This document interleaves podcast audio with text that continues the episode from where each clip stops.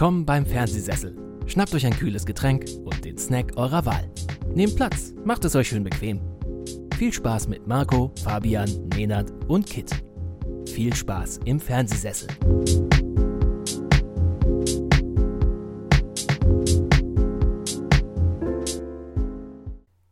Der Fabian und ich haben uns heute zusammengesetzt, um über ein paar Slasher-Filme zu sprechen, die gerade so im Umlauf sind. Ein paar aktuellere Slasher, also nichts Altes irgendwie, sondern wirklich ähm, gerade was so wirklich halt einfach auf den Streaming-Plattformen so rumschwirrt, was vielleicht demnächst auch äh, in die Angebote kommen könnte oder kommen wird wahrscheinlich auch. Ja, und vielleicht starten wir auch so eine kleine Reihe an Slasher-Film, Horrorfilm, generell ein bisschen tiefer ins Genre zu gehen. Und wir starten auf jeden Fall mit einem für meine Verhältnisse durchaus unterschätztem Genre, dem Slasher-Film. Und aber erstmal, hallo Fabian. Ah! Ah! Er ist direkt hinter dir. Ah! Hallo. Das war mein Casting äh, für, falls irgendjemand den nächsten Slasher drehen möchte. That's a fine girl. The Final Boy. Wir sind im Jahr 2021, da darf auch mal ein Mann einen Horrorfilm überleben. Okay. mhm. Mhm. Ja, sehr gut. Ja, Slasher-Filme. Fabian, hast du irgendwie Berührungspunkte da vorher mit gehabt? Äh, hast du irgendeinen Slasher-Film, wo du sagst, das war vielleicht dein dein Einstieg in das Subgenre des Horrorfilms? Nee, also wirklich so, so gar nicht. Ich, das war nie so meins. Ich habe tatsächlich auch die ganzen Klassiker nie gesehen. Ich habe keinen einzigen Nightmare on Elm Street gesehen. Ich habe keinen mhm. äh, Jason heißt der andere gesehen, kein Halloween. Mhm. Ich habe Freddy vs. Jason gesehen. Da war ich viel, viel, viel zu jung und äh, okay. wollte dann auch nicht mehr beim Cousin übernachten, weil man äh, von seinem Zimmer aus auf den, Gar auf, auf den Wald quasi geguckt hat. Und da habe ich gesagt, nee, mhm. äh, das mache ich nicht. Wir haben gerade diesen Film geguckt. Ich habe Angst, dass da der Mann mit der Eishockeymaske reinkommt und ähm, mich irgendwie zerhackt. Und mhm. deshalb war das Thema irgendwie lange für mich erledigt. Und ja, so hier und da hat man mal vielleicht einen mitgenommen. Aber so richtig jetzt wirklich erst seit diesem Jahr eigentlich. Ich glaube, das erste Mal seit langem war dann tatsächlich wieder äh, Becky, was ich so ein bisschen als mhm. Slasher zählen würde. Und dann ja. kam ja auch immer mehr und es, und es gibt so brutal viel, was man überhaupt nicht auf dem Schirm hat. Und klar, jetzt der, der Aufhänger hier mit dieser Netflix-Aktion mit den 3-4 Street-Filmen, habe ich gesagt, no, komm, guck's dir mal an. Ich, ich, ich mochte die Buchreihe früher ganz gerne, haben wir in der Schule gelesen. Mhm. Dann habe ich mir privat auch noch ein bisschen was durchgelesen. Und dann hatten wir gesagt, hey komm, wir machen das. Es gibt genug von diesen Filmen auf Netflix, auf Amazon, auf, auf überall. Und äh, ja, so bin ich dazu gekommen. Ich, ich habe nicht diese äh, Riesenhistorie, die du wahrscheinlich hast, der wahrscheinlich mit der in der Krippe schon die ersten Slasher gesehen hat, so wie ich, so, würde ich mir Fast. vorstellen.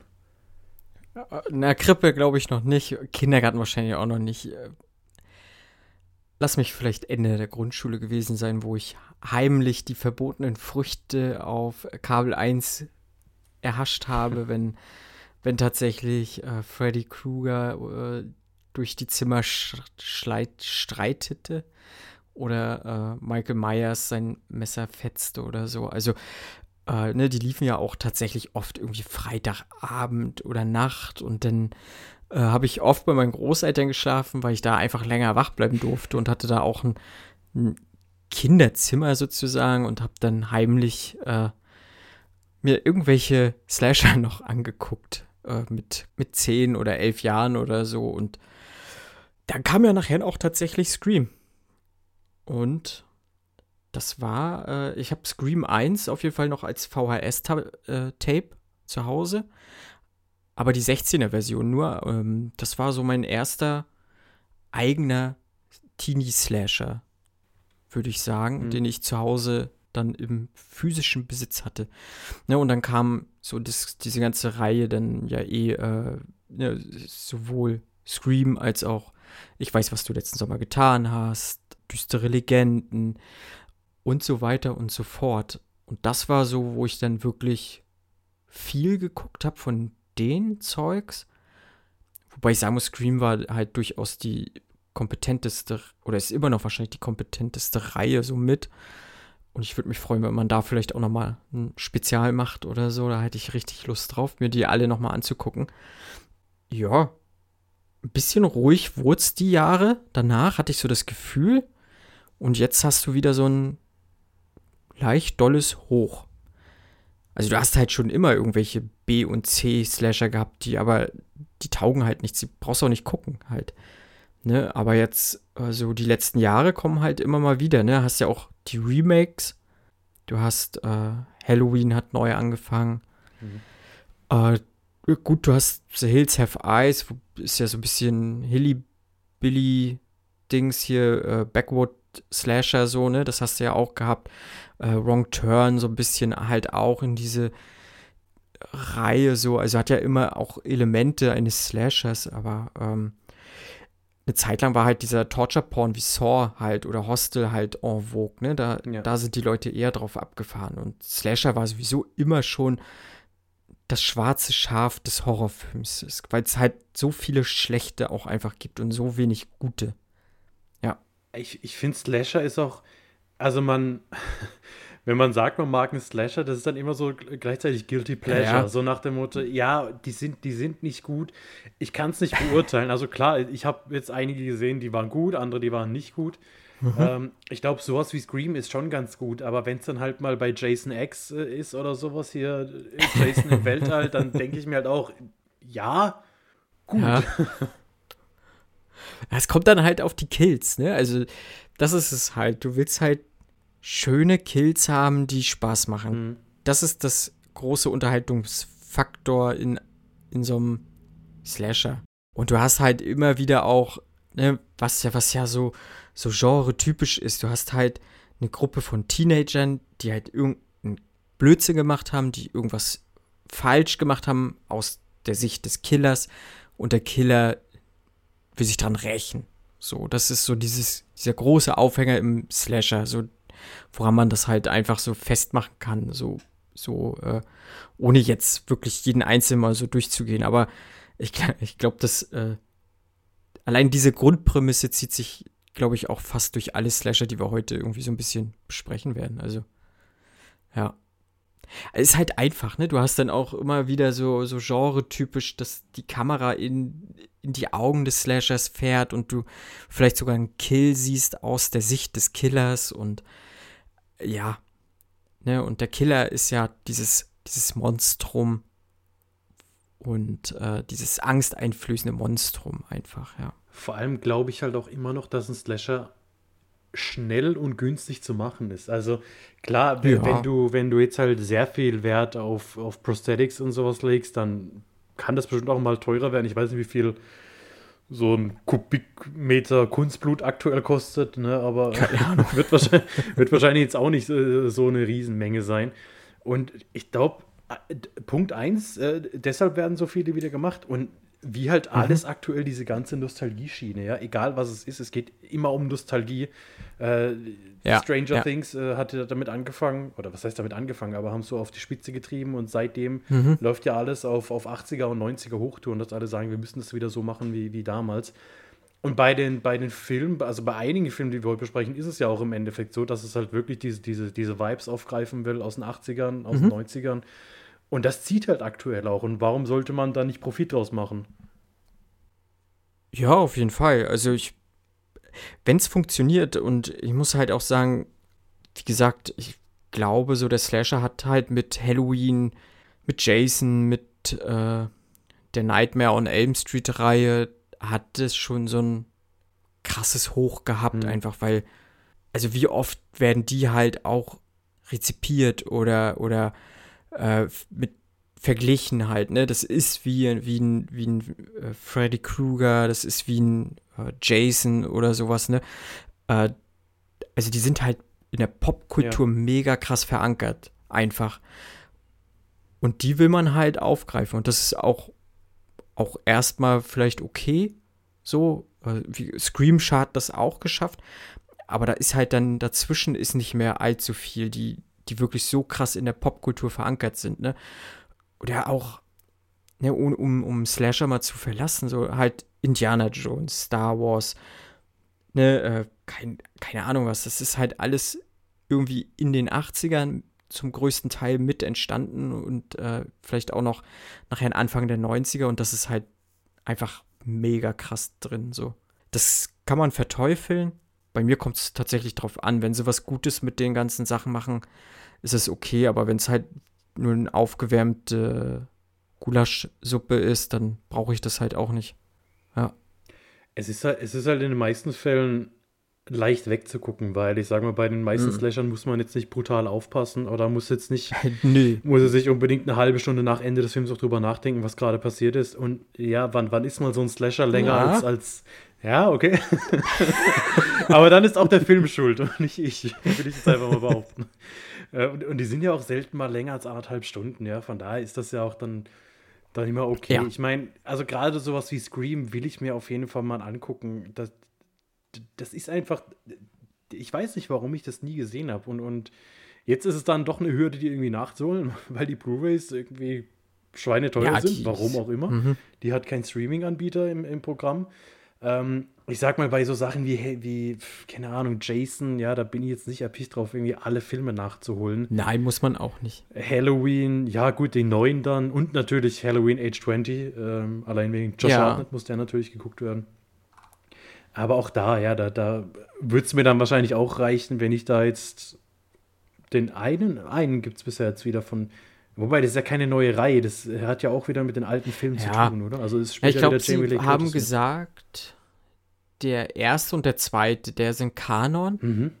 Und alles danach nicht mehr. Und dann steigt er, glaube ich, mit dem neuen Halloween aus 2018 oder was das war, steigt er wieder ein. Ich glaube, wie gesagt, Teil 1 und Teil 2 wäre dann. Teil 1 kann man sich immer noch ganz gut angucken, tatsächlich. Der funktioniert immer noch gut. Den zweiten weiß ich gerade gar nicht mehr, was da passiert ist. Ja. Wahrscheinlich hat Michael Myers diverse Menschen getötet. Bestimmt. Find, Wird darauf hinaus. Finde find, find ich gut zusammengefasst und reicht eigentlich schon. Ja. Was wir vielleicht äh, ein bisschen ausführlicher machen wollen, sind jetzt die ersten Filme. Ich weiß nicht, wie wollen wir das machen, Marco? Wollen wir die, die Fear Street-Filme spoilern? Weil ich finde tatsächlich, dass es relativ viel über die Handlung zu reden gibt von meiner Seite. Ja, können wir gerne machen. Gut. Dann machen wir das. Fear Street, äh, das, das Netflix-Projekt, würde ich jetzt einfach mal behaupten, mhm. war für mich relativ unangekündigt. Äh, also ich, ich habe das ich, ja. tatsächlich diesen Release-Trailer gesehen. Der kam, ja, sag mal, ein, zwei Monate, ja, keine zwei Monate, vielleicht einen Monat, äh, bevor die angelaufen sind. Also der erste war es, glaube ich, am 2. Juli und dann ja immer wöchentlich äh, wurden die drei Teile rausgehauen. Mhm. Ich habe jetzt witzigerweise gelesen, dass ursprünglich geplant war, die alle drei ins Kino zu bringen, mit einem Monat okay. Unterbrechung. Was ich merkwürdig finde. schwierig gefunden. Mhm. Also anscheinend Juni, Juli, August 2020 waren die schon geplant für ein Kino-Release. Okay. Wo ich dann sagen muss, nee. Also mhm. ich weiß nicht, ob ich da in alle drei Filme gegangen wäre innerhalb von drei Monaten. Ich finde es so, wie es Netflix jetzt aktuell gemacht hat, dann doch eigentlich ganz gut. Ähm, worum geht es? Es geht um eine, also es spielt in der Fear Street Welt, es beruht jetzt nicht auf einem bestimmten Buch. Äh, Fear Street ist ja so eine ellenlange Reihe, wo es wahrscheinlich mittlerweile 840 Bücher gibt von R.L. Stein. Ein bisschen reingelesen habe ich mich da früher. Wir hatten, wie gesagt, irgendwas äh, in der Schule gelesen und dann hat man sich da ein, zwei Bücher noch hinterher durchgelesen. Mhm. Von daher war es mir auf jeden Fall ein Begriff und ich habe gedacht, hey, das könnte, könnte eigentlich mein Cup of Tea sein, so ein bisschen ja, Young Adult-mäßig, bisschen Slasher, bisschen Horror, aber eben auch diese, diese Nostalgie, weil das wird ja im Endeffekt mit den Postern schon suggeriert, die dann so Neonfarben sind. Das erste, ja, beim zweiten haben wir dann diese, diesen Camp-Rückblick, äh, was auch im Endeffekt für mich so typisch 80er eigentlich ist, so, so ein Sommercamp. Gut, der dritte dann 1666. ja, ist auch nostalgisch bestimmt für den einen oder anderen, der sich gerne ins viktorianische Zeitalter irgendwie zurückwünscht. Und ähm, ja, wo, worum geht's in Fear Street? Ähm, also die Geschichte wird tatsächlich über drei Filme erzählt. Es geht um Teenager der Stadt Shadyside ähm, mit der Partnerstadt Sunnyville, den Leuten in Shadyside geht es immer ganz schlecht und den Leuten in Sunnyvale geht es immer ganz gut. und das ist halt für mich schon so typisches Fear Street-Dings. Also, das ist halt, ja, das ist einfach, ja. Die in Shadyside, denen geht's nicht gut, aber in Sunnyvale, den Leuten geht's gut. Und auch diese Namen, ja. Sarah Fear und äh, die Familie Good und so weiter. Das ist zwar mega cheesy, aber das ist so typisch Fear Street. Und das, das gehört dann einfach mit dazu. Und ähm, was auch in Shady Side ist, nicht nur geht es denen nicht gut, sondern da dreht alle paar Jahre mal einer durch und schlachtet einen Haufen Leute ab. Das zieht sich halt so seit 1666 eigentlich durch. Und trotzdem leben da noch Leute. Ja. und zwar, zwar nicht wenige. Und äh, so fängt der erste Film jetzt eben auch wieder an. Es dreht mal wieder einer durch ähm, und äh, schlachtet seine Kollegen in der Mall ab und wird dann hingerichtet von einem Polizisten. Ähm, und das hat mir schon gut gefallen, der erste Moment, weil wir haben, das war dann für mich so diese typische Scream-Hommage, äh, dass du eigentlich so das bekannteste ja. Gesicht in diesem Film hast. Mit Maya Hawke jetzt in dem Fall. Und bei Scream war es halt Drew Barrymore. Ja, und die überlebt die, die, die Opening Credits, die Opening Credits nicht. Genau. Du denkst am Anfang, na cool, vielleicht ist das mein Hauptcharakter. Nö, tot. Und dann, mhm. dann geht's weiter. Und das muss ich sagen, finde ich eigentlich ganz gut gemacht. Du hast über diese komplette Reihe, jetzt mal abgesehen von Maya Hawk, wen kennt man da großartig? Man kennt vielleicht noch Sadie Sink, hauptsächlich aus Stranger Things. Und man kennt Gillian Jacobs, würde ich jetzt mal behaupten, aus Community. Ansonsten haben mir der Großteil der Schauspieler überhaupt nichts gesagt. Ja, ja, ich hatte noch die Olivia Scott Welch die ja die Sam dort mhm. spielt, die hat äh, zuletzt in dieser Panic-Serie ah, okay. gespielt, die ich geguckt habe. Ja. Deswegen, ich fand es ganz schön, sie hier zu sehen.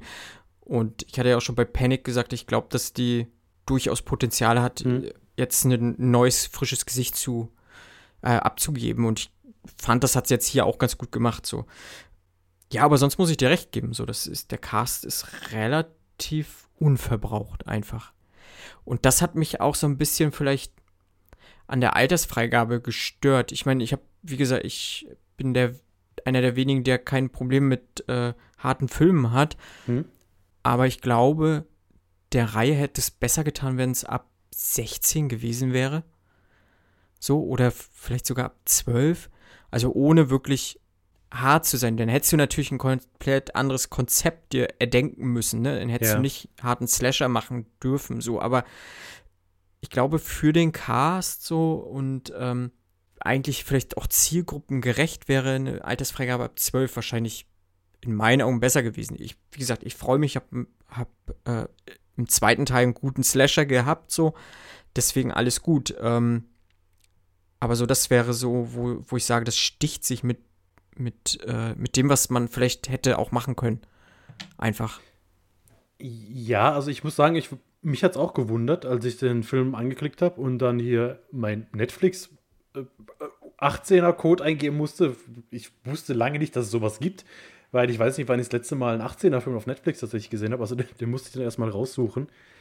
ähm, ja, also ich glaube halt, zum einen, klar, willst du eine, eine, eine jüngere Zielgruppe vielleicht abholen. Ja. Ähm, wobei ich mir dann auch denke, ja, die, dann werden es die Leute so machen wie wir früher. Ähm, ja. Die werden den trotzdem sehen.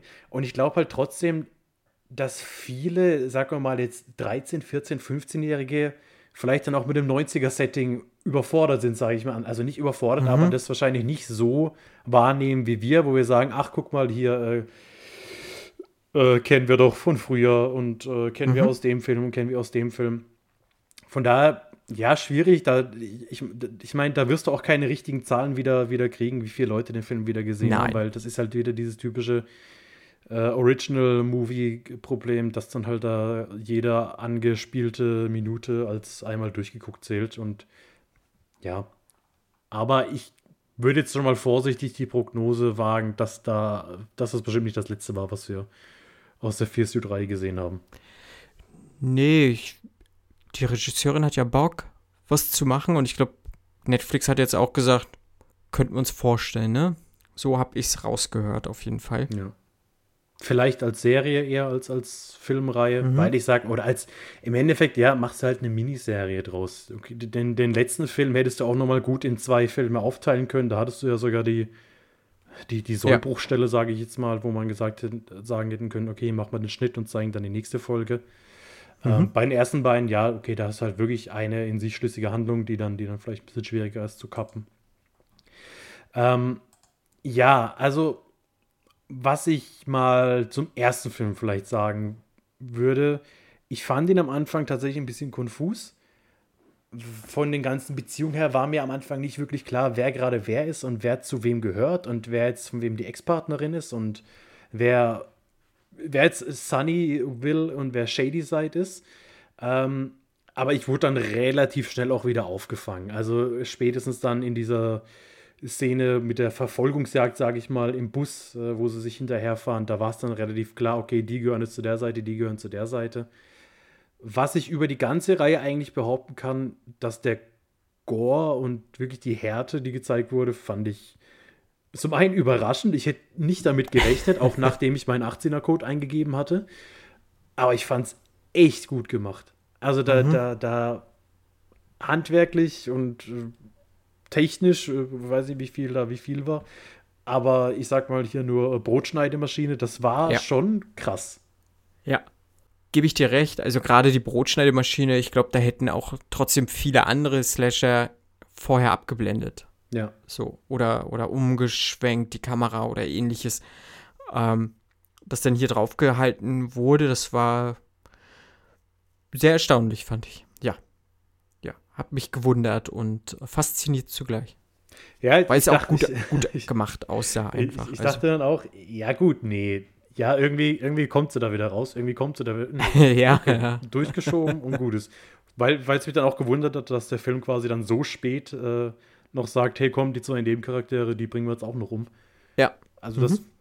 Hat mich überrascht, aber positiv überrascht. Ne? Also wenn mich Filme noch, noch überraschen können, nicht mit irgendwelchen dummen Sachen, sondern mit unerwarteten Sachen wirklich, die Sinn ergeben, dann finde ich das eigentlich ganz gut. Ich fand so ein bisschen, ja, er ist so mein, mein, was mich so über die komplette Reihe gestört hat, ist tatsächlich hier äh, Benjamin Flores Jr., der den Josh gespielt hat, also den kleinen Bruder von Dina, von unserer, äh, von unserem Haupt, Hauptcharakter. Ich, also ich fand den ganz komisch, weil er sah für mich aus, als wäre er zehn und ja. Er hatte dann aber Sex mit einer, die halt aussah, als wäre sie 18, irgendwie auf dem Schulklo. Oder zumindest wird suggeriert, dass sie. Ne? Ja. Ja. Ja, also sie, sie, ja, also sie, sie, sie zieht sich ja vor ihm aus und sagt, er soll doch mal gucken. Und dann. Ach so. Dann, dann kommen sie ja, also die beiden kommen ja aus der Toilette raus und äh, unsere beiden Mädels, also Dina und Sam, kommen aus der Küche raus. Und dann kommt ja noch dieser andere Dude und sagt, hattet ihr jetzt, ah, ja. hattet ihr jetzt alles Sex? Ja, ich auch, äh, weil er sich selbst gemacht hat.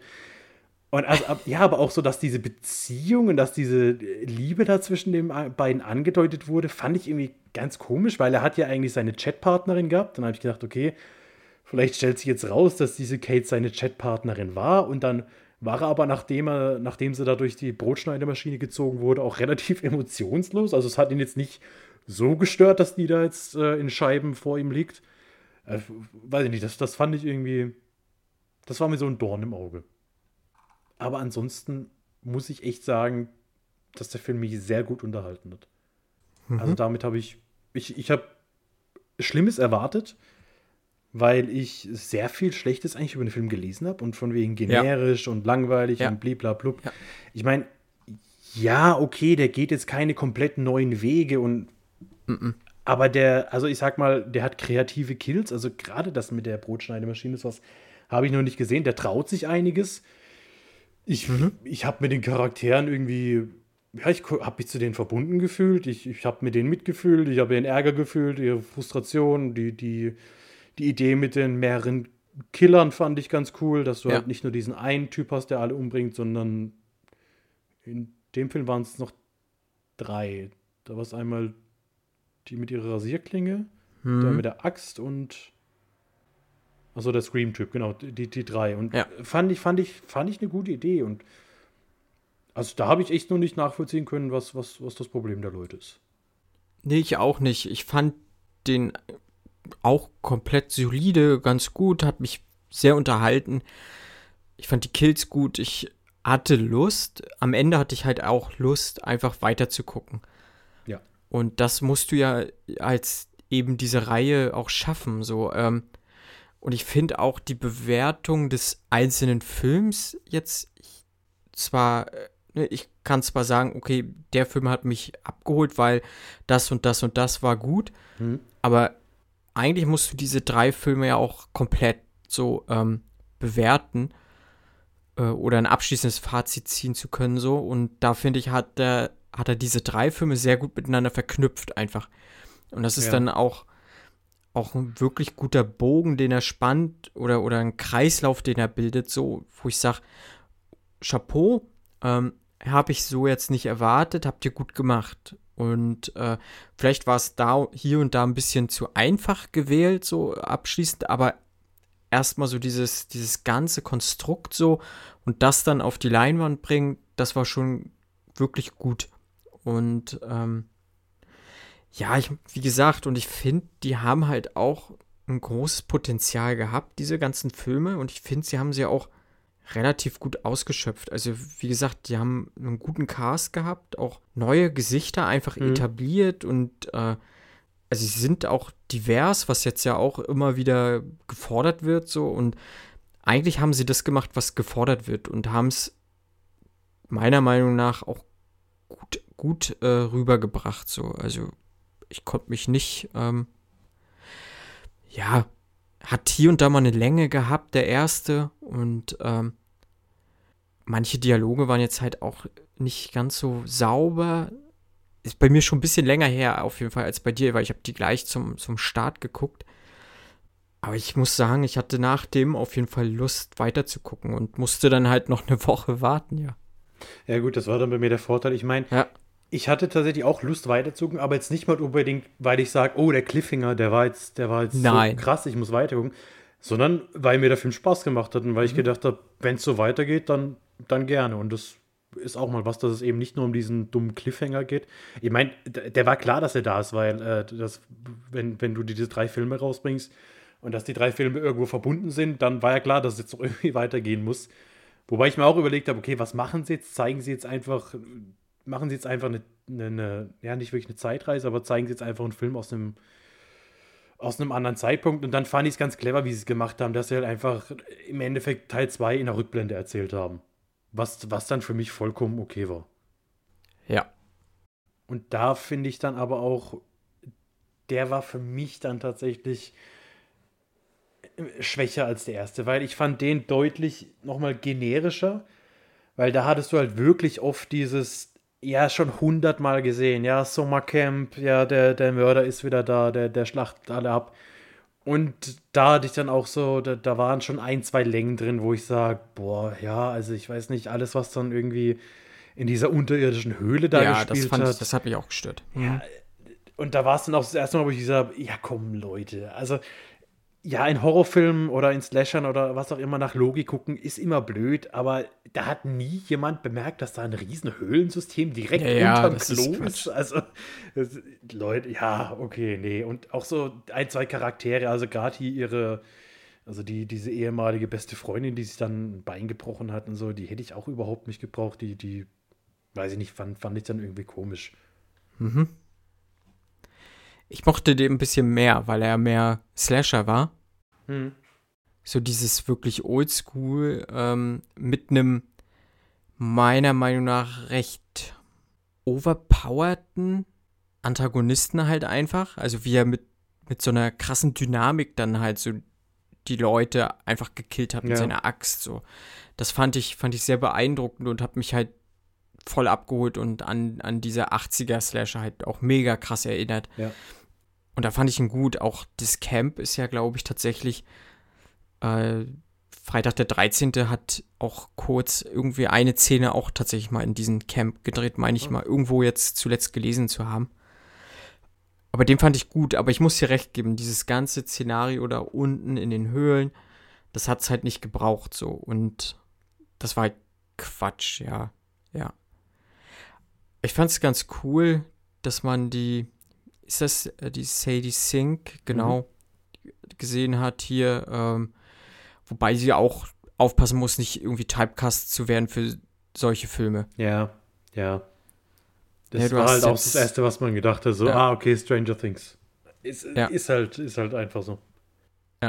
Aber ja, mich hat der äh, ganz gut abgeholt. Äh, ich glaube, unterhalten hat mich der erste mehr. Aber so rein von den Kills oder von dem Antagonisten her fand ich den schon, schon netter anzugucken. Und auch hier Ja. wieder brutal. Also, Ja, ja. wo dann auch wirklich die, die Kinder ja im Endeffekt abgeschlachtet werden. Normalerweise sind es ja Mhm. immer die Teenager, die Sex haben, ja, die werden umgebracht. Ja, Aber hier ja. wird dann auch der arme Junge umgebracht, der hier nur auf die zwei anderen aufpassen wollte und wird einfach niedergemetzelt. Und auch, auch die Schwester, die am Schluss dann, also die wird nicht totgeschlagen mit der Axt, die wird, die wird totgeknüppelt mit der Axt. Also Ja. 20 Mal Axt in, in, in den Oberkörper reingehackt und dass man auch wirklich weiß, nee, die ist tot, definitiv, da tut sich nichts mehr.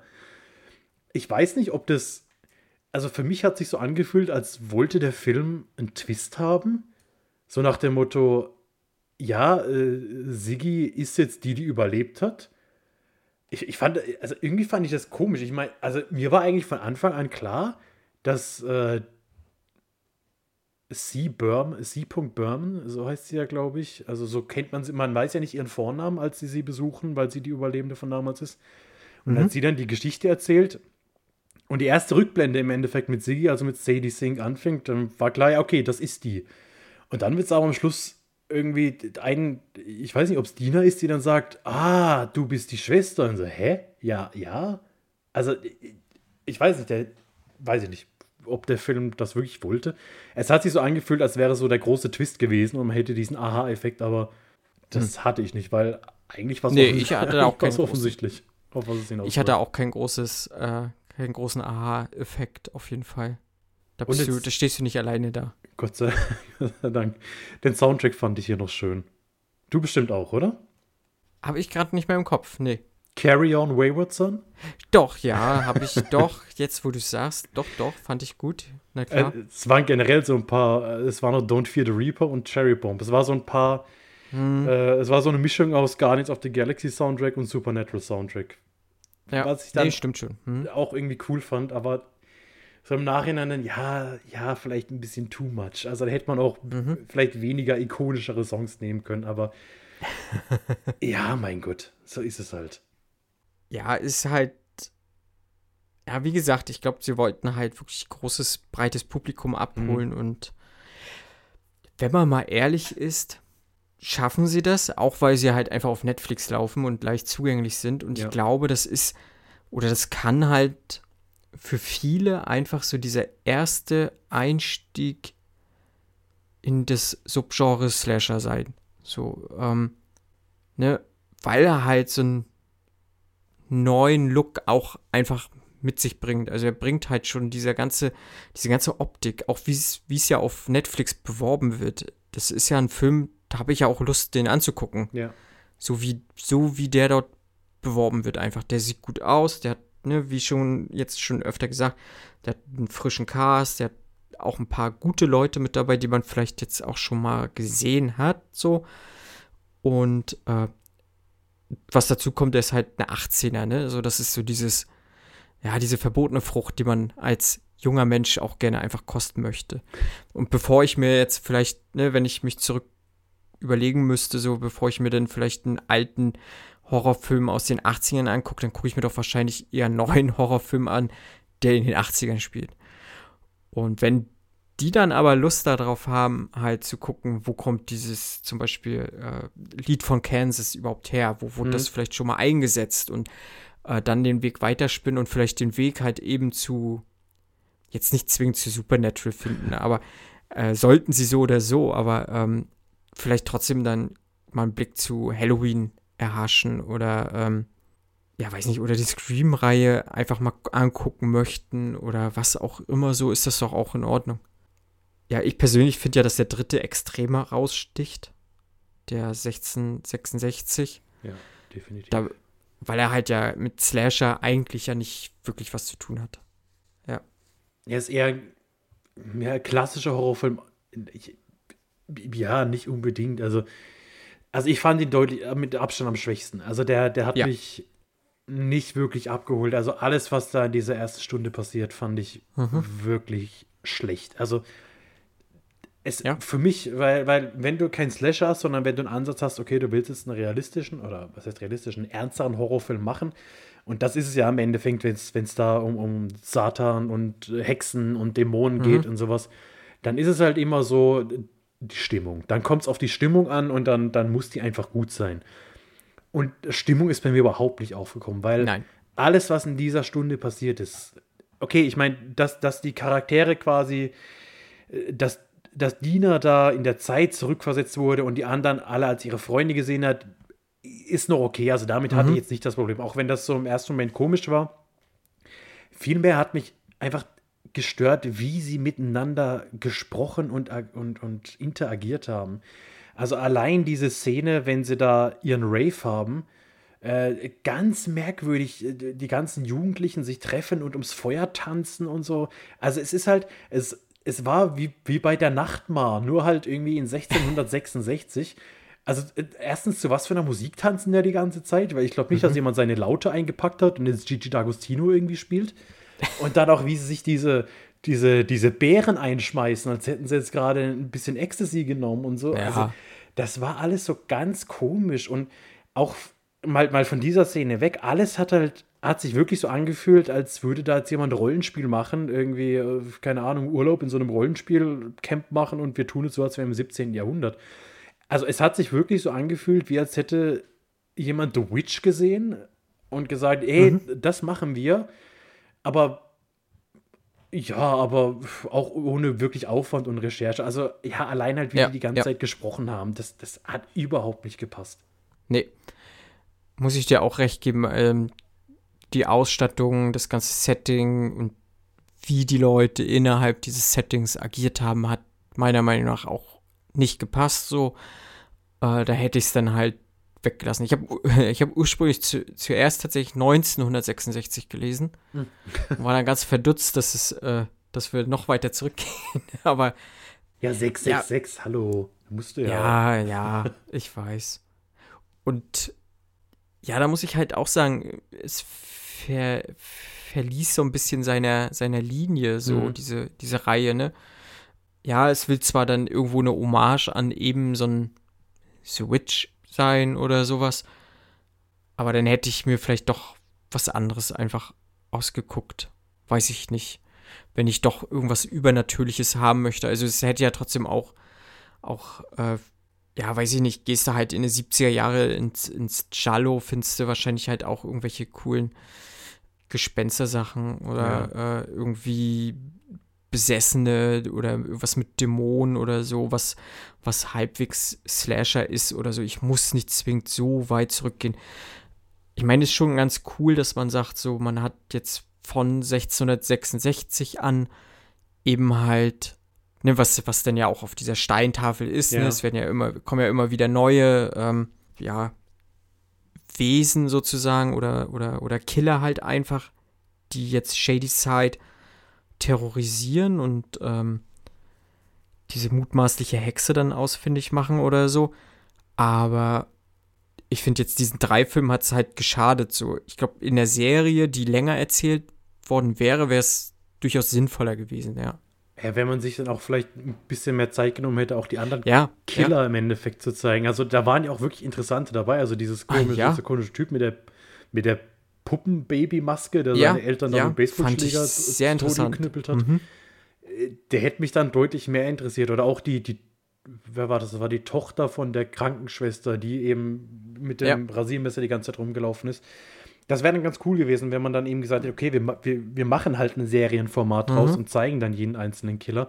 Und ich meine, ich sag mal, worauf das Ganze hinausläuft, ja, wer, wer im Endeffekt wirklich dahinter steckt, war ja eigentlich auch relativ früh schon eindeutig. Also gerade wenn ja. man vielleicht schon mal irgendwie Fear Street gelesen oder gesehen hat, dann weiß man, welcher so. Name da vielleicht äh, raussticht und wer vielleicht dahinter stecken könnte.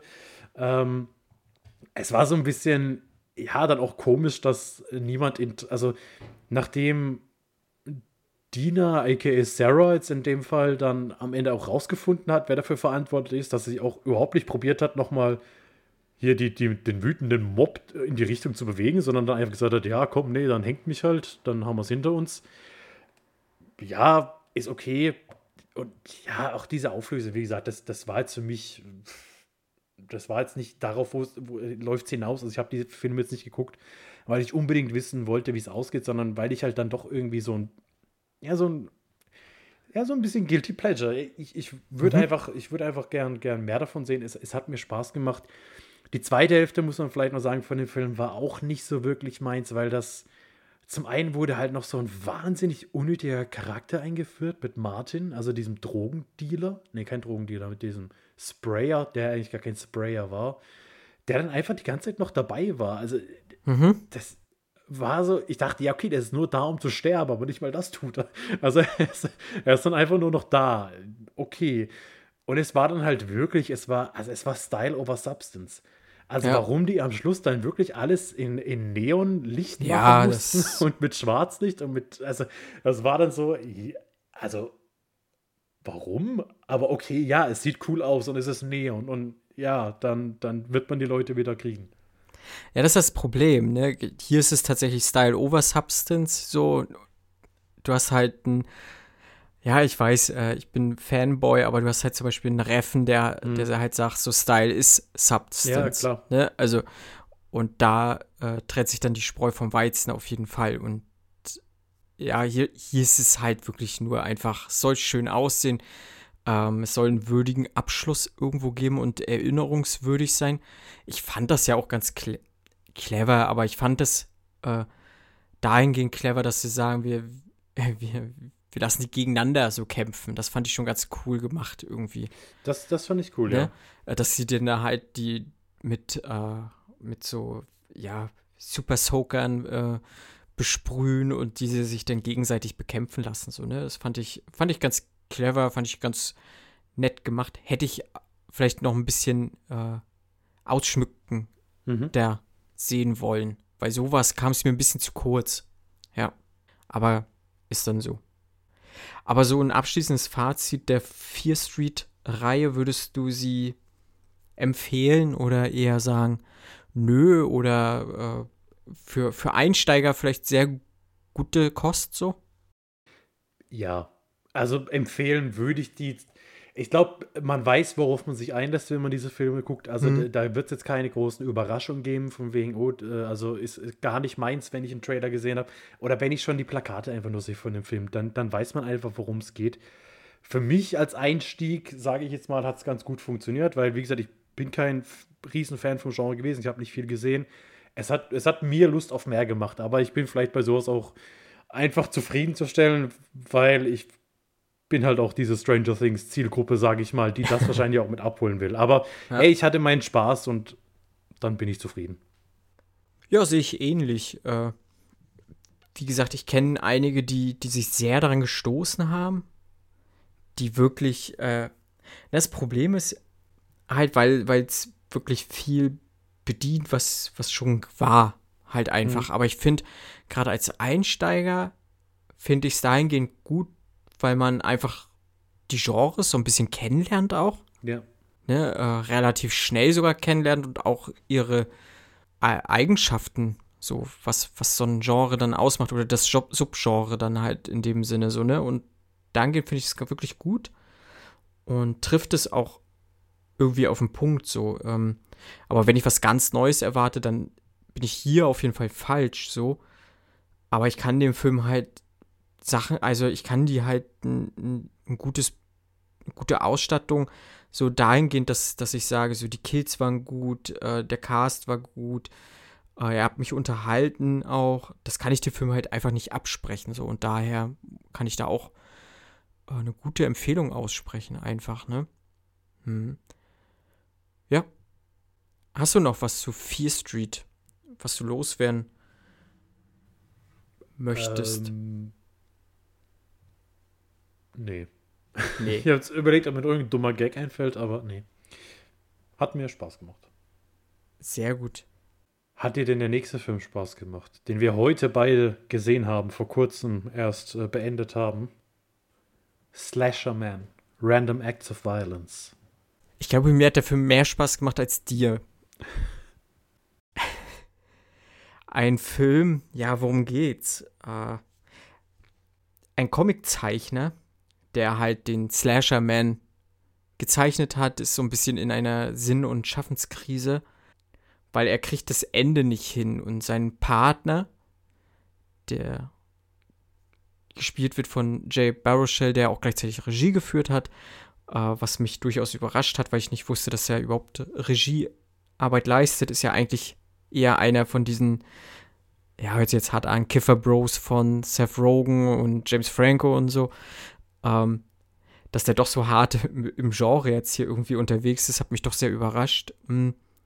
Aber die gehen halt auf so einen Roadtrip, weil dieser Slasherman basiert ja tatsächlich halt auf irgendeiner realen Serien, auf einen realen Serienkiller, der halt gewütet hat und äh, derjenige, der die Comics zeichnet, der ist halt auch scheinbar dort aufgewachsen, wo dieser Slasherman sein Unwesen getrieben hat. Und ja, urplötzlich, es war ruhig um den Slasherman, taucht auch der Slasherman wieder auf und bedient sich ein wenig an den Comics sozusagen und äh, schöpft neue Inspiration daraus. Ja. Wer spielt noch mit, Fabian? Es spielt Mia mit Mia, Mia. Toretto, äh, genau. Jordana Brewster. Also die, wahrscheinlich behaupte ich mal am bekanntesten aus, der, aus 48 Fast and Furious Filmen würde ich jetzt mal behaupten. Sie spielt die Partnerin von Jesse Williams, der den Todd spielt. Und mhm. ansonsten neben Jay Baruchel noch Niam Wilson als Aurora. Das sind quasi die vier, die sie auf den Roadtrip aufmachen. Mhm. Ob alle diesen Film überleben, es ist ein Slasher-Film. Mehr sage ich dazu jetzt mal nicht. Wahrscheinlich nicht. Ja, Slasher-Man ich muss ja sagen, mich hat er nicht gekriegt. Also ich habe relativ schnell gemerkt, wie ich das Interesse verloren habe. Und der Film geht nur 80 Minuten. Also ja, das ist, ist recht nicht so, dass der ewig stimmt. dauert. Aber es hat tatsächlich, ich, ich habe mich immer wieder gemerkt, wie ich, oder erwischt, wie ich am Handy war. Das erste Mal, wo ich das Handy dann weggelegt habe, war quasi als die ersten, als der erste Mord vom, ja. vom, vom Slasher-Man stattgefunden hat. Und dann nochmal, als dann, als sie, sie an dieser Szene vorbeigefahren sind, als die, ja. als die Plane über den Opfern hochgegangen ist. Da dachte ich dann kurz, oh, ja, Moment, wenn das in die Richtung geht, dann, dann bin ich jetzt wieder da. Mhm. Und ja, aber der Part war mir dann irgendwie zu kurz. Also, ich sag mal so, das, das eigentliche Slashen ist relativ wenig in dem Film. Ja. Und ja. Also, that's not what I paid for. Ich habe dafür nichts gezahlt, aber trotzdem habe ich nicht dafür nichts bezahlt. Sondern wenn ich einen Slasher sehen will, dann geht es mir halt nicht um die Beziehung zwischen äh, Todd und Katie, die dann irgendwie sich streiten über die Comics und äh, weil sie ja eigentlich eine Dokumentation über die realen Opfer machen will, so ja. habe ich zumindest verstanden. Ja, das war mir eigentlich alles relativ egal und ich muss auch sagen, am Schluss gibt es dann halt die Auflösung, die habe ich nicht so wirklich verstanden. Äh, musste ich äh, vorhin nochmal mit Marco verifizieren, ob das wirklich so war.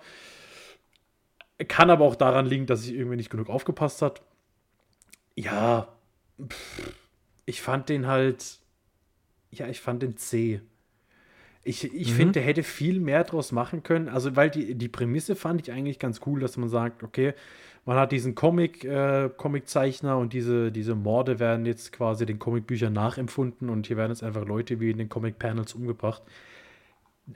Ich, ich weiß nicht, also vielleicht mehr, auch wenn es nicht gepasst hätte, mehr, mehr, mehr Comic-Grafiken vielleicht irgendwie oder mal so, so ein 1 zu 1 Vergleich, so eine, so ein, ich meine gerade so eine Überblende von einem abgetrennten ja. Kopf dann in dieses Comic-Panel, wo dann der abgetrennte Kopf auch gezeigt wird, wäre es glaube ich nicht unmachbar gewesen und ich finde, der hat viel Potenzial einfach verschenkt, was der hatte. Hm. Das sehe ich auch so. Er hatte Potenzial, auch weil, weil er auch gut aussah an sich. Also der sah jetzt nicht billig aus. Also die Kills hm. oder diese Leichen, wie sie da halt drapiert wurden, also ne, das kann der Killer drapiert seine, seine Opfer halt sehr ästhetisch, künstlerisch oder mit einem künstlerischen Anspruch. Und das sah schon alles sehr gut aus und auch hochwertig so. Ich muss halt, aber was mich krass abgeturnt hat, war dieses, diese negative Haltung, die so viele da einfach hatten. du hast einmal diesen Radiomoderator gehabt, der ihn halt so mhm. fertig gemacht hat. Okay, das verstehe ich noch. Äh, kann ich noch nachvollziehen so. Aber dann halt auch die Polizistin so. Ja, ihr seid doch eh ja. daran schuld. Die macht die da total nieder. Also, ja, es stirbt jemand aus der Gruppe. Okay. Und die Polizistin, anstatt irgendwie Mitleid zu haben, also die haben gerade eine Freundin oder einen Freund verloren, so. Und die Polizistin ja, also in einer normalen Situation würde ein Psychologe wahrscheinlich irgendwie äh, Aufklärungsarbeit leisten oder hier äh, äh, seelischen Beistand oder wie auch immer das heißt, so, ne? Und die macht die einfach nieder. Also es ist ja so, als wenn die noch mal auf die eintritt, so. Und da ich so, ist ja, warum, ey? Was, was geht hier jetzt so, ne? Also, äh, dabei ist es ja, er erklärt es ja auch noch, es ist ja nichts anderes, als wenn jetzt ein Filmemacher sich einen Serienkiller nimmt und das weiterspinnt oder sowas. Und das macht er ja auch. Also es ist ja, ja, weiß ich nicht. Ähm, aber es ist halt, halt aus dieser Region heraus. Das ist wahrscheinlich so das Problem, was die mhm. hat, ne? Ähm, ja, ich muss sagen, wie, ja, mir hat er halt ein bisschen besser gefallen als dir. So ein paar Sachen haben mir halt nicht gut gefallen. Ich gebe dir recht, dass er zum Anfang lange braucht, um wirklich ein Slasher zu werden. Mit dem Comic macht er nicht viel, tatsächlich. Da hätte er auch deutlich mehr machen können. Aber sonst war ich ganz zufrieden, muss ich sagen. Also ich habe nachher ein paar gute Kills gekriegt und das Ende, äh, also so wie ich es verstanden habe, war ich dann damit eigentlich zufrieden und fand es auch okay, was diese, dieser, diese Philosophie da heraus war oder diese Intention, die der Killer hatte, fand ich eigentlich ganz okay. Ja, den kann man jetzt äh, also Slasherman, den kann man jetzt aktuell nirgends kostenlos streamen. Ne? Der ist jetzt relativ frisch draußen. Ich glaube aber, das dauert nicht lange, bis der frei verfügbar sein mhm. wird.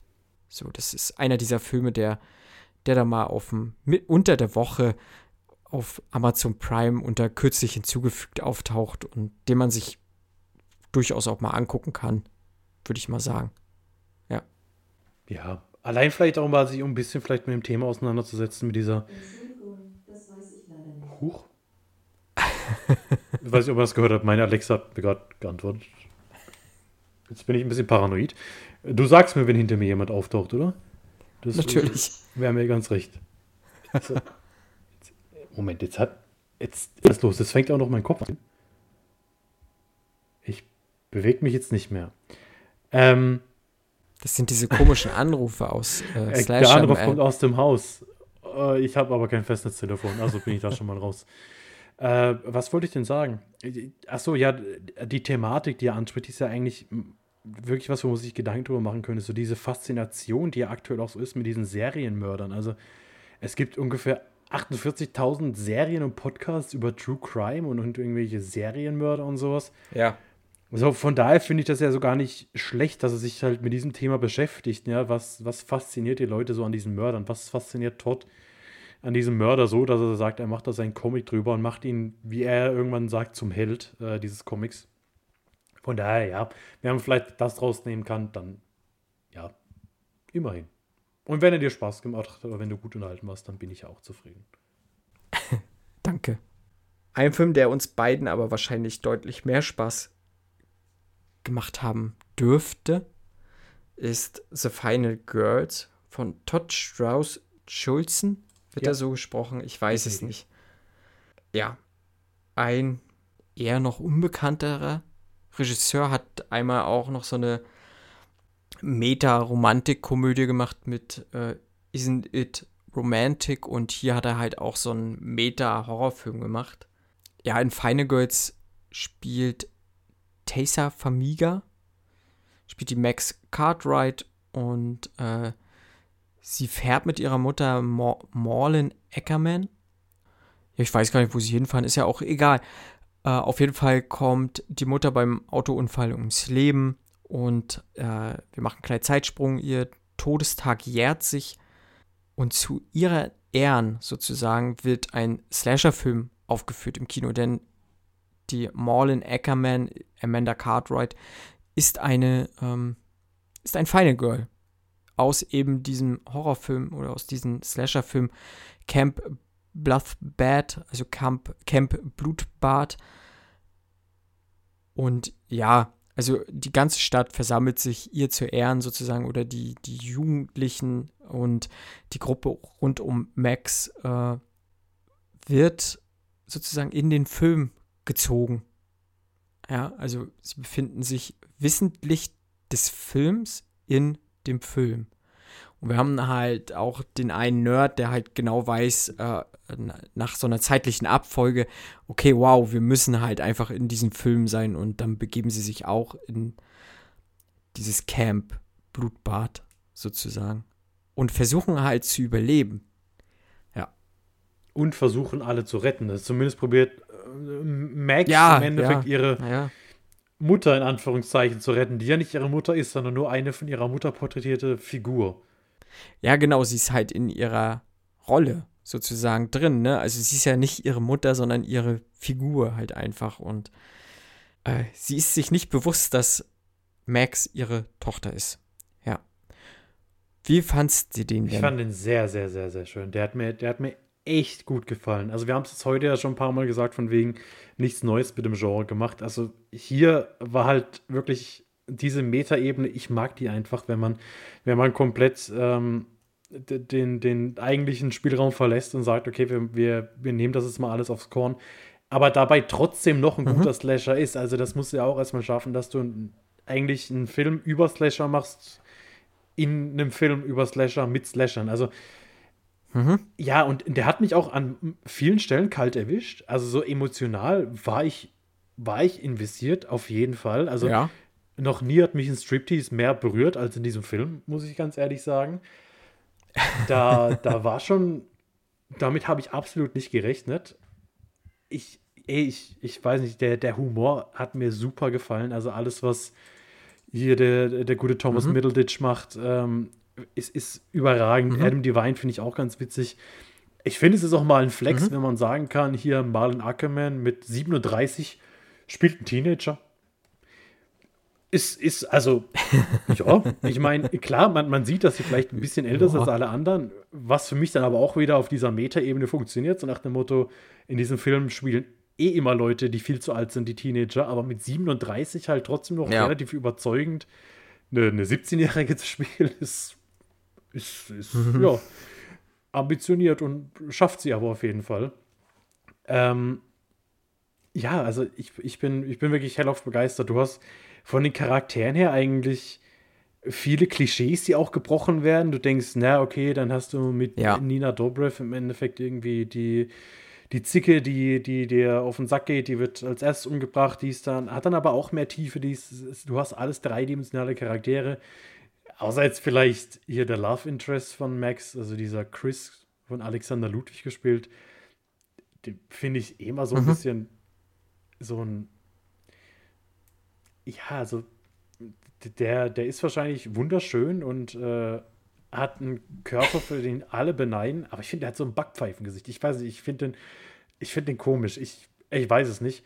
Und ich muss auch sagen, es hat sehr, sehr lange gedauert, bis ich gemerkt habe, warum mir Max Cartwright äh, bzw. Tysa Farmiga so bekannt vorkommt, weil sie halt ihrer Schwester Vera Farmiga brutal ähnlich sieht.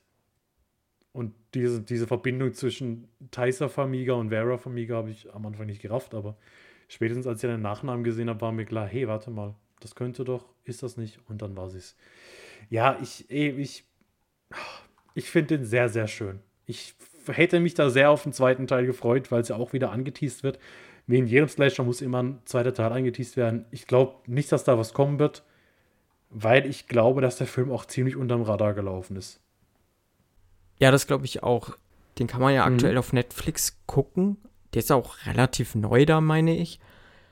Und ich glaube, der könnte jetzt halt äh, noch mal so ein bisschen hochgespült werden. Auch weil er, ja, ich glaube, weil er jetzt auch durchaus in anderen Formaten mal besprochen wurde oder besprochen wird so. Und jetzt ja auch hier. Und der hat schon ein gewisses Qualitätsmerkmal einfach. Also, und der hat halt auch einen guten Cast. Das kann man auch so sagen. Und das sind jetzt alles keine, ja, wobei, ein, zwei haben sich inzwischen, ich meine, der Film ist, ist jetzt ja auch Mhm. schon äh, sechs Jahre alt, ne? Ein paar haben sich auch schon weiterentwickelt. Nina Dobrev war zu dem Zeitpunkt eigentlich so wahrscheinlich mit die bekannteste, einfach weil sie halt in dieser Vampire Ja. Diaries äh, Serie die, die Hauptrolle hatte und sozusagen das äh, sch die schlechtere Kristen Stewart war, einfach. Ja, aber sie kommt jetzt hier auch nicht gut weg, aber ich, ja, die äh, Famiga, die macht das gut, die hat eine gute Ausstrahlung einfach, gefällt mir ganz gut und äh, ja, ja, guter Cast. Also ich fand das, das Grundauf sympathisch, dieser ganze Film, wie er gemacht wurde, wie er seine Geschichte durcherzählt. Und er ist ein guter Slasher. Ich muss aber kritisieren, er ist mir für einen, für einen, sag mal, wirklich geilen Slasher, ist er mir zu Ja. wenig brutal. So, er hat eine 16er Freigabe, das stört mich nicht zwingend, aber ein bisschen mehr hätte mir auch, äh, hätte ihm gut getan, möchte ich einfach mal sagen. Ne, er verzieht sich dann mehr so in diese Meta-Spielereien so ein bisschen, so, ne, und äh, spielt da viel rum, was, was wirklich sehr charmant ist, was sehr unterhaltend ist, was sehr lustig ist, aber vergisst diese Slasher-Komponente manchmal zu sehr. Und das wäre so mein einziger größerer Kritikpunkt, den ich an den Film hätte, halt einfach. Aber ich finde, wie gesagt, so wirklich einen launigen Abend ist es wirklich ein unglaublich guter Film. Ja. Mich wundert es jetzt sogar tatsächlich ein bisschen, dass du eine 16er Freigabe hast, weil ich, also bei mir ist es bestimmt schon zwei Monate her. Ist der, ist der, Mhm. werden da Kills irgendwie explizit gezeigt? Also ich habe jetzt noch so, so ein paar, aber- aber auch nur im Hinterkopf und also so, so richtig Blut fließen tut er nicht, meine ich. Nee. Nee. Ja, gut, dann ist es halt, ja. Ja, dann ist halt so immer das Problem, ja, wie, wie zugänglich willst du den noch machen? Ja, wie, wie, wie viele Leute, wie, wie, wie viele Teenager, sage ich mal, willst du damit noch abholen? Weil ich glaube Mhm. auch gerade, dass so ein, dass so ein Meta-Kommentar äh, über Slasher-Filme jetzt auch nicht unbedingt äh, 15, 16, 17-Jährige abholt, sondern dann halt wieder die Leute, die sich mit dem Genre auskennen. Ja, die werden da umso mehr ihren Spaß mit haben und umso mehr Ja, Referenzen erkennen. Ja. Ja, da wäre es dann vielleicht auch sinnvoller gewesen, wenn man gesagt hat, man ist konsequenter und zieht das äh, durch und macht das Ganze blutiger. Mhm. Das stimmt schon. Mhm. Aber an sich wirklich, ja, habe ich ja schon gesagt, wirklich launiger Film. Also fand ich gut. Also von da, da gibt es auf jeden Fall alle Daumen hoch von mir. Also der hat mir unerwarteterweise sehr, sehr gut gefallen. gut. Dann noch eine Filmreihe. Auch wieder auf Netflix. Uh. The Babysitter von 2017, beziehungsweise The Babysitter Killer Queen von 2020. Es geht um einen Babysitter, eine Babysitterin, um genau zu sein, äh, um Samara Weaving, die Bee spielt. Äh, sie ist die, also nicht eine Biene, sondern sie heißt Bee in diesem Film. Sie ist die Babysitterin von Judah Lewis, der C heißt, beziehungsweise Cole und von ihr C genannt wird. Und Cole ist ein ziemlicher, ja, er ist, er wird gemobbt. Also, Mobbing ist nicht okay. Aber vielleicht sollte er, Aber- sollte man auch hinterfragen, warum man gemobbt wird. Also, ja, sagen wir mal so, ich wäre wahrscheinlich nicht mit ihm befreundet gewesen. Ähm, aber Bee ist mit ihm befreundet. Sie sind die besten Buddies. Ähm, er kann nicht glauben, dass er so eine heiße Babysitterin hat, äh, die aber trotzdem so cool ist und auch so nerdy ist und alles, was er mag, mag sie auch und sie sind so tolle Freunde. Es ist, es ist ein bisschen unangenehm teilweise auch so diese Beziehung, weil es einfach mega cringe ist. Also eher, wenn sie dann äh, Filme zusammen nachsprechen und zusammen tanzen und das soll halt alles so wirken, als wären sie so wahnsinnig cool und so cool befreundet. Und es, naja, es ist merkwürdig. Und ähm, an einem weiteren Wochenende, wo sie mal wieder für ihn babysitten muss, wird er nachts wach, weil er gucken will, ob sie denn eigentlich Sex hat. Weil er davon ausgeht, dass immer, wenn sie, oder ihm wird eingeredet, dass immer, wenn sie babysittet, dass sie dann wohl Typen da hat und mit denen Sex hat, während er schläft. Und dann sagt er sich, na okay, dann, dann bleibt er jetzt mal wach und, und schleicht sich dann so an die Treppe oben und guckt ins Wohnzimmer und sieht dann gleich mehrere Menschen, die da, die da sitzen. Also Bee hat quasi ihre Freunde alle eingeladen, die da äh, ein bisschen Flaschendrehen spielen.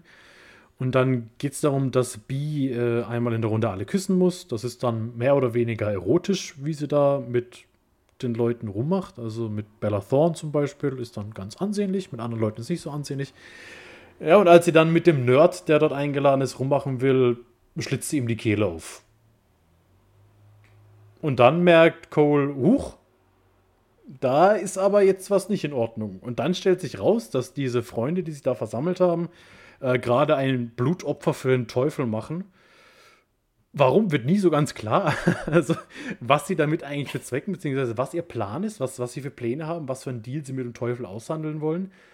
Naja, auf jeden Fall sieht er das halt mit an, wie da dieser Nerd ausgeblutet wird und wie sie da ihr Ritual vorbereiten und natürlich bemerken sie ihn. Und dann beginnt ein Katz-und-Maus-Spiel, bei dem Cole seiner besten Freundin quasi, die ihn aber gleichzeitig auch umbringen will, entkommen muss und den ganzen anderen Freunden. Und nach und nach werden diese Freunde eben dezimiert durch unglückliche Unfälle, die dann aber doch sehr explizit sind ähm, und einer nach dem anderen draufgehen.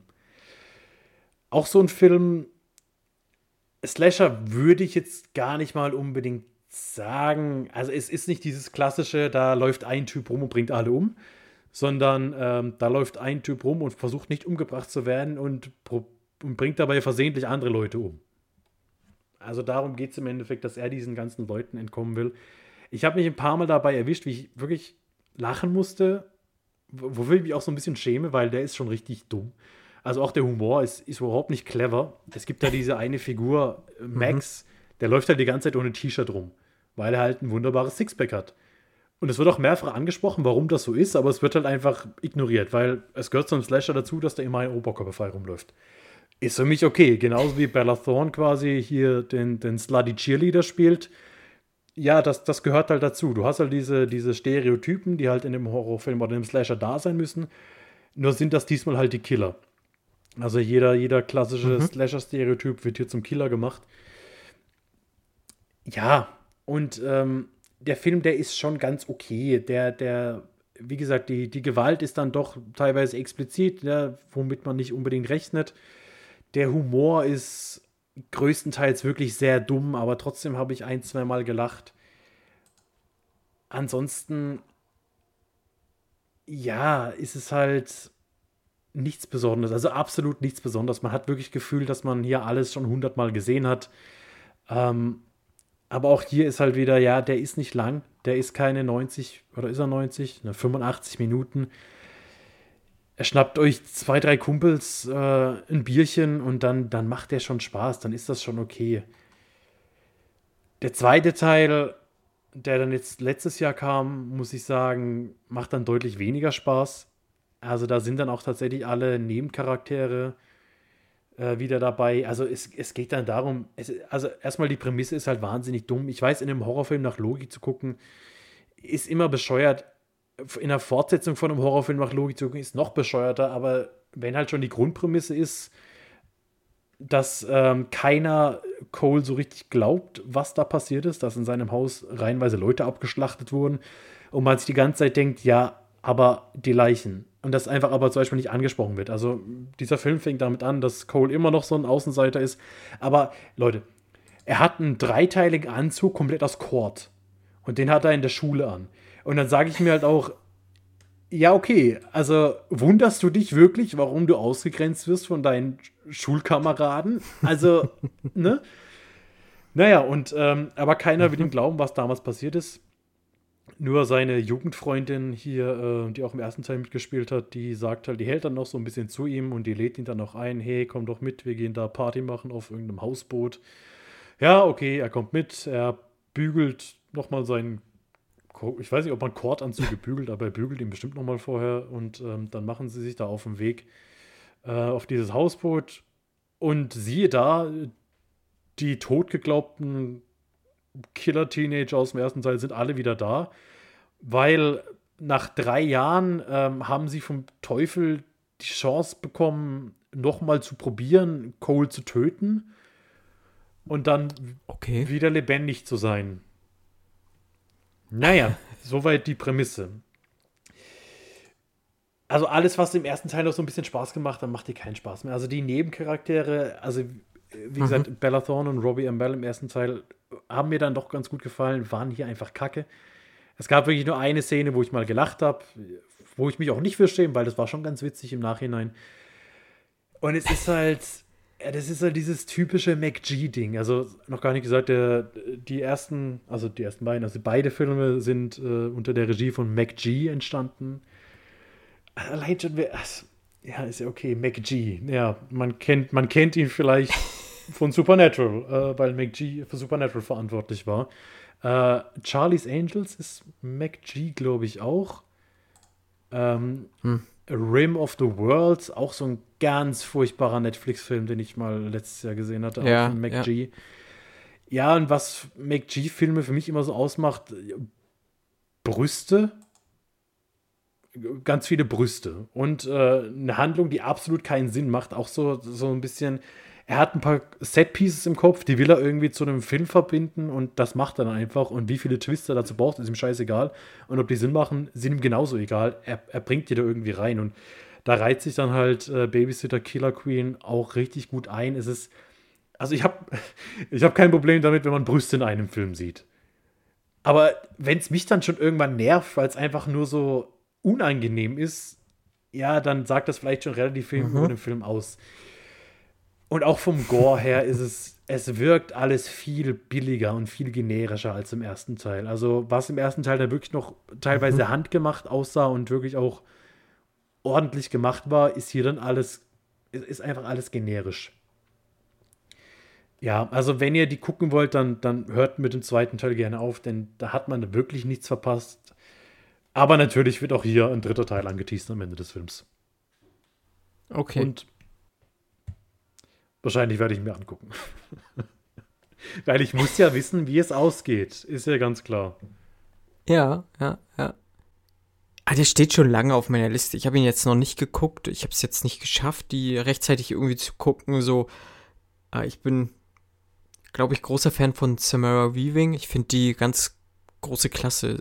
Also vieles, was ich bis jetzt von der gesehen habe, fand ich äh, mega. Und äh, spielt ja jetzt eh auch viel in diesen Genrefilmen so mit und äh, das macht sie meiner Meinung nach immer sehr, sehr gut. Und äh, ja, ich finde die Prämisse ganz interessant. Deswegen, den ersten werde ich mir auf jeden Fall angucken. Den zweiten muss ich mal gucken. Äh, wenn ich Lust habe, weiter zu gucken, dann bestimmt. Ähm, ja, mal schauen. Aber der erste auf jeden Fall. Ich glaube, da macht man nichts mit verkehrt. Hm. Ja.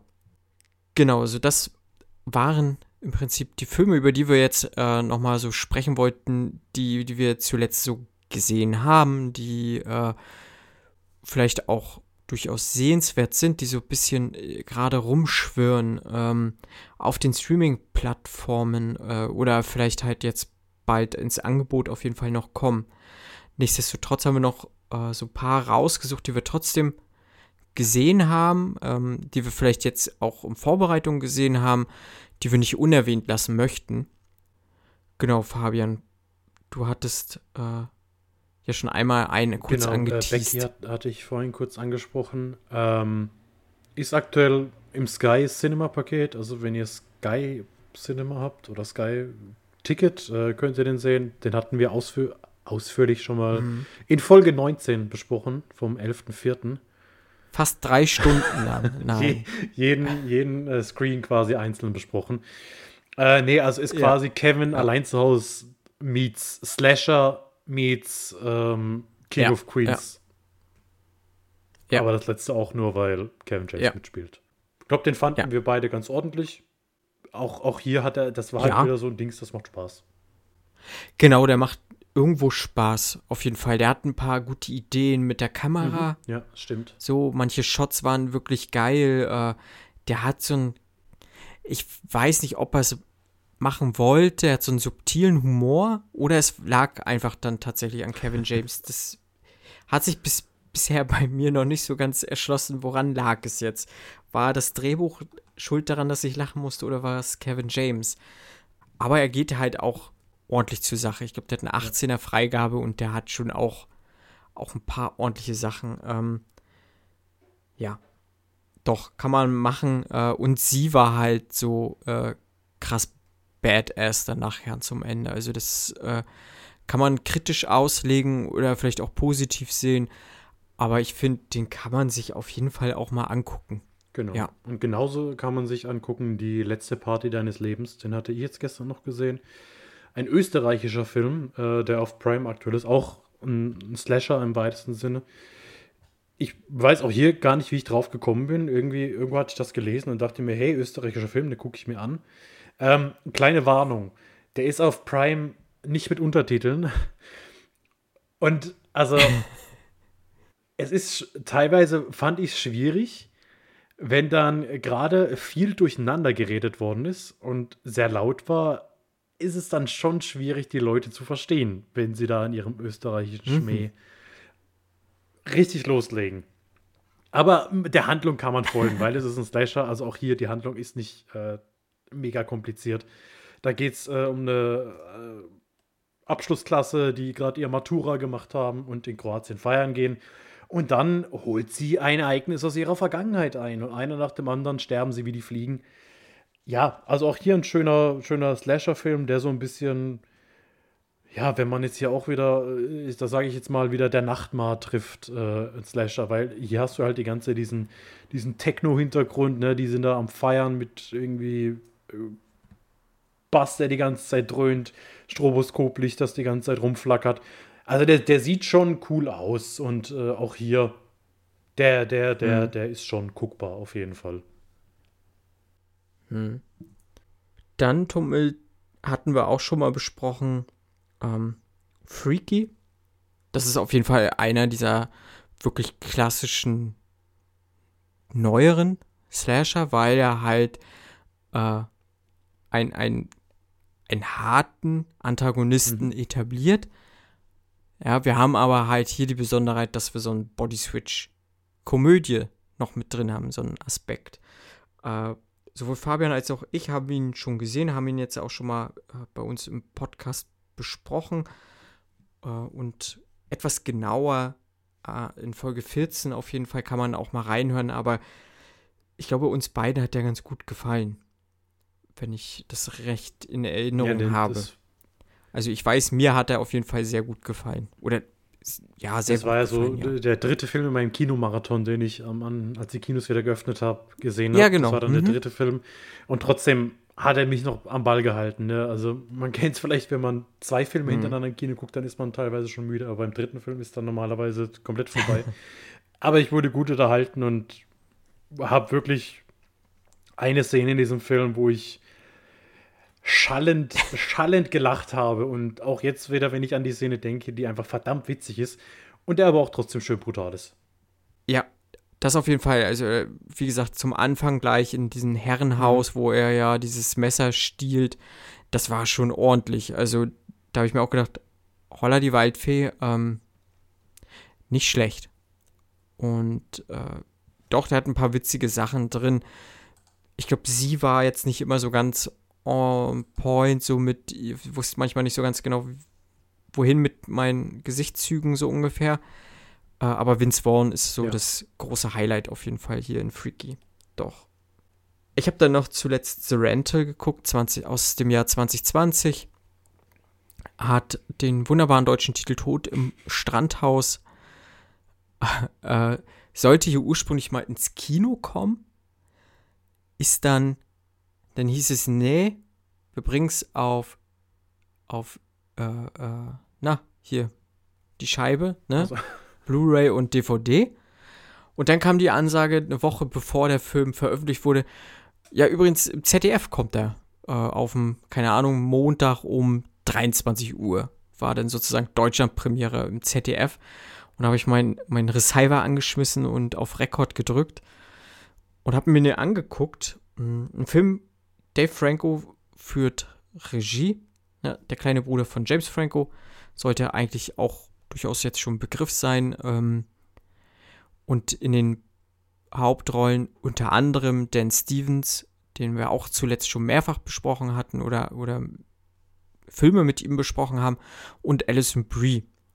Das sind die beiden größeren Namen und dann noch zwei für meine Verhältnisse eher unbekanntere Namen.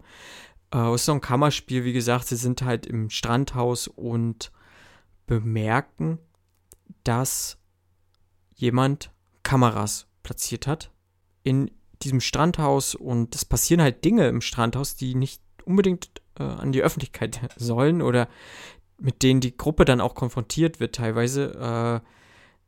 Äh, ja, zum Beispiel entwickelt sich da so eine kleine Liaison und ne, es darf halt eigentlich der richtige Partner, die richtige Partnerin darf das nicht wissen so und das äh, entwickelt halt so eine gewisse Dynamik. Der Film bricht damit dann aber ab bei Hälfte und wird halt zum ultra harten Slasher einfach. Also das ist ein, ein krasser Bruch, den der Film macht, den ich so erstmal nicht kommen sehen habe, aber äh, gerade die letzte, der letzte Teil ist ein durchaus kompetenter Slasher. So, und die erste Hälfte ist durchaus kompetenter Thriller, würde ich einfach mal sagen. Und für mich persönlich hat das ganz gut gepasst. Hätte mir aber, glaube ich, eher gewünscht, wenn der Film diese Thriller-Komponente mhm. bis zum Ende durchgezogen hätte und den Slasher weggelassen hätte, weil diese Interaktion innerhalb der Gruppe, wie die sich dann zerstören, so das wäre wahrscheinlich interessanter gewesen, als jetzt jemand extern zu haben, der, der das Problem löst. Ja. Hm. Aber den kann man aktuell auch noch nirgends ähm, streamen. Also nicht kostenfrei, man kann ihn halt sich leihen oder kaufen. Aber ich glaube, auch der dürfte nicht allzu lange auf sich warten lassen, bis der im kostenfreien Abo ist. Und ich finde, den kann man sich mal angucken. Also Alison Brie finde ich halt ist ein ist immer schön anzugucken. Äh, auch Dan Stevens ist immer schön anzugucken und ähm, der macht ein paar ganz gute Sachen, der Film und ja, passt schon. Ja. Genau, und dann gibt es noch so, so, so, so viele Filme, die wir jetzt alle gar nicht ansprechen konnten. Nee. Also wenn man wirklich auch. mal einfach nur spaßeshalber auf einen der gängigen Streaming-Anbieter einfach mal nur Slasher eingibt, ist es, es ist unfassbar, was es da alles gibt. Also gerade auf Prime, dann gibt es noch diesen We Summon the Darkness, dann gibt es noch irgendwas mit Timothy Chalamet, dann gibt es noch hier und da und das. Ja, wir haben uns jetzt einfach nur mal diese rausgesucht, weil zum einen klar die Fear Street-Filme relativ aktuell sind und dann vielleicht noch so ein, zwei Leckerbissen, die wir gedacht haben, die vielleicht ganz interessant sein könnten. Aber mhm. äh, uns rennen die Filme nicht davon. Es gibt genug, es gibt genug, es gibt genügend, es gibt genug, es gibt Es gibt ausreichend dieser Filme. Also, wenn ihr wollt, dass wir hier weitere Slasher besprechen, dann schlagt uns gerne welche vor. wie gesagt, gerne auch äh, alte Sachen. Ich gelobe mir wirklich die, die Scream-Reihe irgendwann, wenn zu einem anständigen Preis machbar ist, anzugucken. Ähm, aber auch gerne neue Sachen und alte Sachen. Gemischt. Ich glaube, wir haben Bock. Ja, ich habe auch Lust auf das Genre schon immer gehabt und wie gesagt, das ist, glaube ich, so mein, mein liebstes Subgenre einfach mhm. im Horrorbereich. Also, weil, weil du doch die Kreativität sehr ausreizen kannst. Du hast, merkst ja schon anhand dieser Filme, die wir jetzt so genommen haben, wie unterschiedlich sowohl Killer sein können, als auch äh, einzelne Komponenten nochmal, ne? Ob es jetzt hier so Body Switch ist, ob es äh, Teenie-Slasher ist, ob es äh, wie bei, bei Babysitter ist, dass du das umdrehst, dass du halt äh, äh, mehrere Slasher hast, die aber in diese Klischee-Rollen schlüpfen, ne? Denn, keine Ahnung, du hast ja auch noch äh, Tucker and Dale, die, die halt äh, unbewusst in eine Slasher-Splatter-Komödie so reinrutschen und das, also das Genre bietet so viel ja. Potenzial einfach und ich glaube, das bietet auch noch so viel ähm, unentdeckte Filme, so für uns beide oder für euch alle auch, die das hört. Das kann meiner Meinung nach viele Horrorfilme gar nicht bieten, ob es jetzt äh, jetzt dieses äh, Haunted House Ding ist, ne? Also ja, du hast halt ein ein besessenes Ding im Haus. Äh, da gibt es halt wirklich schon, ne, wie gesagt, James Wan war da sehr ergiebig und hat das Genre bis zum Erbrechen gefühlt ausgereizt. So. Also das Genre bietet mir persönlich auch gerade nicht allzu viel, außer über eine geile Atmosphäre zu kommen, so. Aber ähm, das ist halt nur Grusel. So, ne, wenn überhaupt. Also, und äh, Slasher kann, kann mehr sein als Grusel und das, glaube ich, gefällt mir am besten so am Slasher. Und ich würde mich auch freuen, wenn wir da äh, irgendwie ein bisschen weitergehen. Muss ja auch nicht immer Slasher sein, aber ich glaube, äh, das sind mit die besprechenswertesten Filme im, im Genre ja. Horror, würde ich einfach mal so behaupten. Und ja, teilt es uns mit, wie es euch gefallen hat. Äh, gerne unter den Kommentaren einfach mal ein paar Filme dalassen, mal sagen, äh, ob wir das regelmäßiger machen sollen oder nicht. Fabian legt jetzt eh erstmal eine Pause ein. Ich habe zu viel, zu viel Blut und zu also viel Brüste nicht, gesehen. Nicht nächste Woche, ja. ich weiß auch nicht, ob ich eine Pause einlege, aber wahrscheinlich nicht. Ich habe immer wieder Lust auf äh, irgendwelche Horrorfilme und ja. Dann würde ich sagen, verabschieden wir uns. Danke, dass ihr zugehört habt, liebe Hörende. Und ich verabschiede mich in die Nacht und sage Tschüss. Tschüssi.